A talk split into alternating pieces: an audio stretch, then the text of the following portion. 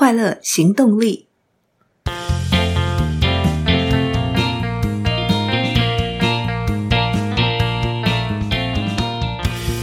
Hello，欢迎收听《快乐行动力》，这是一个学习快乐、行动快乐的 Podcast。我是向日葵。这一集是二零二三年跟大家分享的第一本好书。这本《共好与同赢》是由世界知名的潜能开发专家。哈佛大学幸福课的设计者，曾经在哈佛大学教书十二年的尚恩·艾科尔，把自己专注在研究如何把个人潜力变成集体能力的研究成果，汇整起来分享给读者，也就是实现大潜能的方法。先回到中文书名《共好与同赢》，也就是共同变好，一起胜出。如果大家去下载心智图，会发现，在这张心智图中，我特别把它的英文书名写下来，也就是《Big Potential: How Transforming the Pursuit of Success Raises Our Achievement, Happiness, and Well-being》。其实，整本书想要传达的核心精神，就是我们都拥有让别人更好的力量，而当我们决心运用这份力量时，我们能成就的事就没有上限。说起来好像很理想，对不对？但作者以个人非常丰富的经历与观点，再加上背后有客观并且具备实证基础的正向心理学的理论，去支持他的论述。在书中提出了能帮大家提高潜能上限的五大阶段。我们先来谈一谈什么是大潜能 （Big Potential）。大潜能就是唯有在良性循环中与人合作，才能得到的成就。而什么又是小潜力？小潜力指的是个人能够达到的有限的成就。一个人再怎么做，都有个人能力的极限。但如果与人分享所学，互相鼓励，互补其短，一起朝相同的方向前进，能力就会更强，也能成就更多。这个道理说起来很容易，但做起来却不简单。第一个会遇到的挑战就是自我中心。自我中心的问题在看不见整体跟全局。比方说，在球场上，如果球队里有一个超级巨星非常厉害，但是一个人再怎么厉害，也有自己能力的上限。如果这个厉害的人能够跟其他的球员合作，而让整个球队一起变得很厉害，球队能达到的战绩与成果，远比他一个人完成的成就来得高，而且专注在个人竞争可能会造成对彼此的伤害。如果在一个团队当中，成员只专注在彼此的竞争，只会造成两败俱伤的结果。但如果能一起合作，两个人都会是赢家。一位研究员威廉·缪尔做了一个养鸡的实验。缪尔相信，演化成功的重要关键，并不在个人层面的物竞天择、适者生存，而是在族群的选择。假设你是养鸡场的老板，想要培育出产量最高的鸡群，那么最好的做法是什么？过去的基因演化理论会让我们想说，找到下蛋最多的鸡，并且把它们跟其他下蛋很多的鸡配在一起，来培育新一代更会生的鸡。接着重复这样的行为，直到培育出最会生的鸡。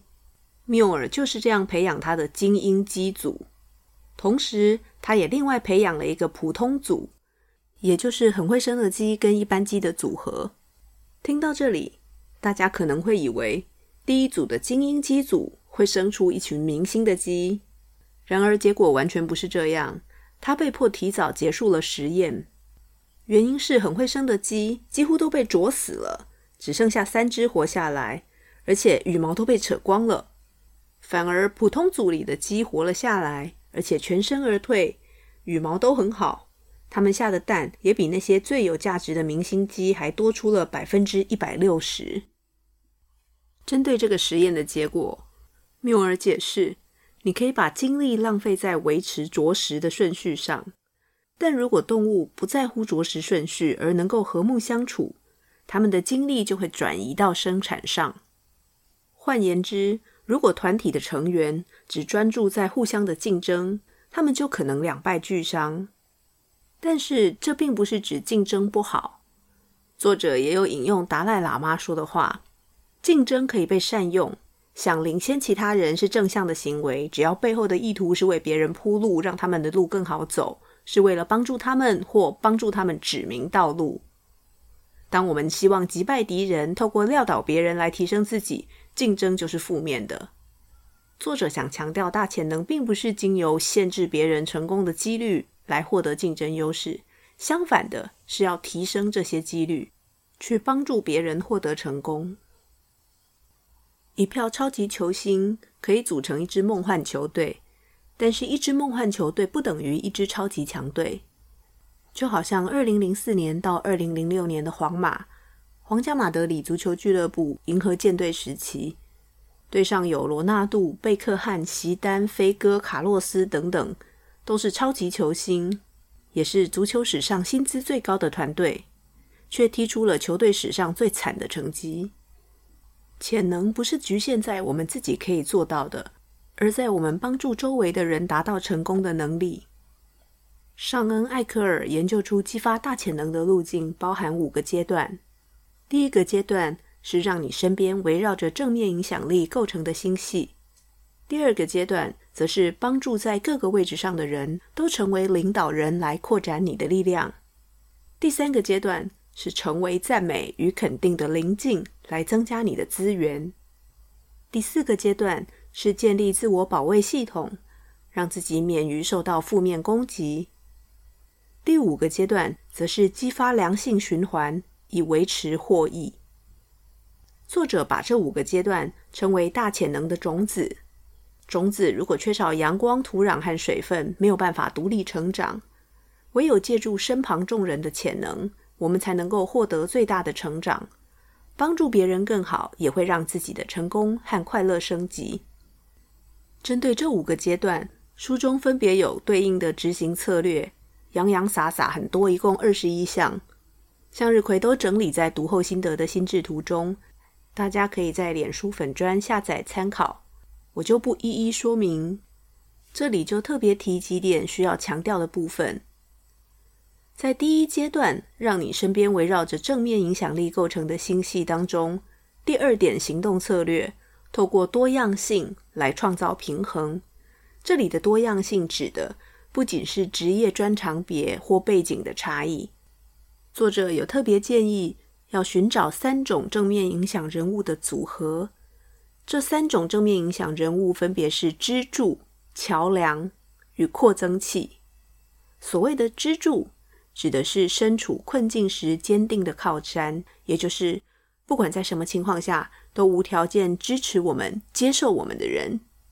而桥梁，则是指现有人脉系统以外新的人脉与资源的联系，指的是关系与资源和你现有的不重叠的人。寻找桥梁要特别注意，不要受限于传统的阶级观念。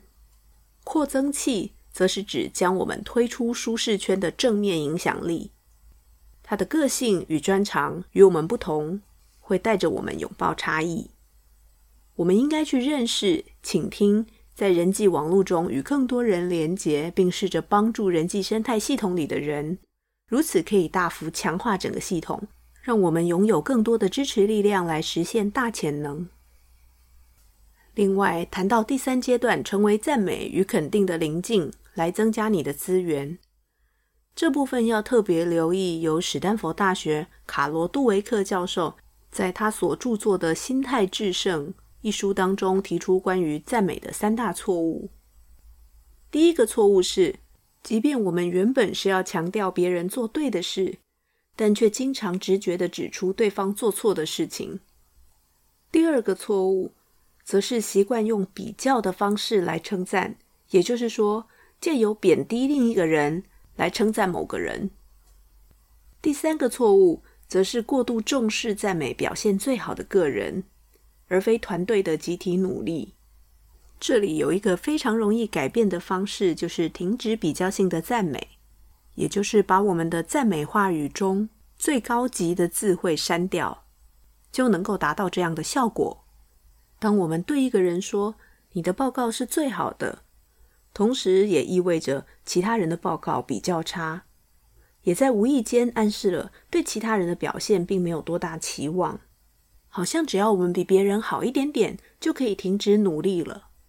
那么，如果出了这个房间，出了这间公司，甚至不在这个城市，不在这个国家当中，这份报告的水准又到哪里呢？我们非常容易陷入比较性赞美的陷阱，而这样的赞美只会消减团队中其他人的信心。在职场中，绩效评量也是一种非常典型的比较型赞美的形式。如果管理者误认只有一定人数的比例达到 A 的时候，会让那些拿低分的员工失去动力，这与达到大潜能的目的互相违背。绩效评量打击了士气。另外，关于第五个阶段激发良性循环，我特别想分享一个正能量磁铁的故事。布莱恩·欧康纳是纽约州一位五年级的社会学老师，他在课程里特别让他的五年级学生看《CNN 英雄》这个节目。这个电视节目，简单扼要地介绍各行各业对世界有各种贡献的平民英雄，而在节目结束后，这位老师要他的学生找出并写下这些英雄的特质，那些他们希望未来自己有一天也能够在生活当中效法的特质，并且他进一步要求班上的同学们写信给这些英雄，谢谢他们所展现的勇气，也邀请他们来参加班上的 Skype Party。一起为这些英雄以及他们的贡献庆祝。一开始，欧康纳以为不会有任何英雄回信，但经过了七年，教室的墙上贴满了他的学生们跟这些杰出人物在 Skype 视讯所拍的照片。这是一位老师教学生关于英雄的故事，也是一位正能量磁铁的老师，为学生们创造了集体动力，让学生们开始走上成为英雄的道路。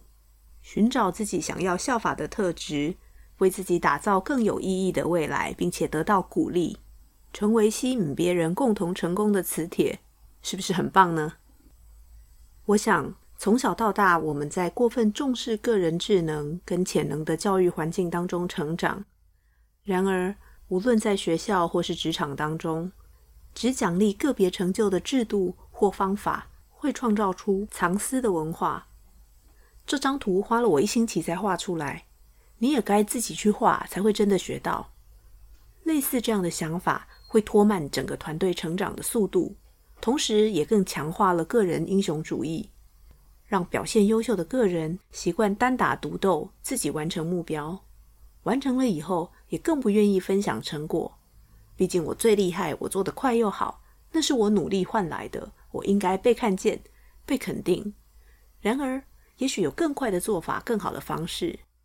如果大家在现在已经有的基础上讨论以后，立刻就会发现，可是却因为藏私，没有分享，没有办法去比对，不知道这件事。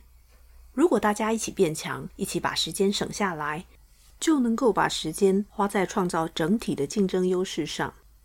再加上个人会因为无意识的忽略、选择性的注意力或心理捷径这些因素。产生盲点。事实上，多一个人就多一种视角的切入点，也多了一分解决问题的机会、思维与力量。藏私并不是帮助自己取得短期优势，而是为自己画下成长的上限，只能做到个人有限的成果。作者用两个人在弹跳床上的超级弹跳来形容大潜能，我不禁想起带孩子去玩弹跳床。一个人再怎么跳，就是那么高，然后他就会把妈妈拉上去，一起跳，一起跳。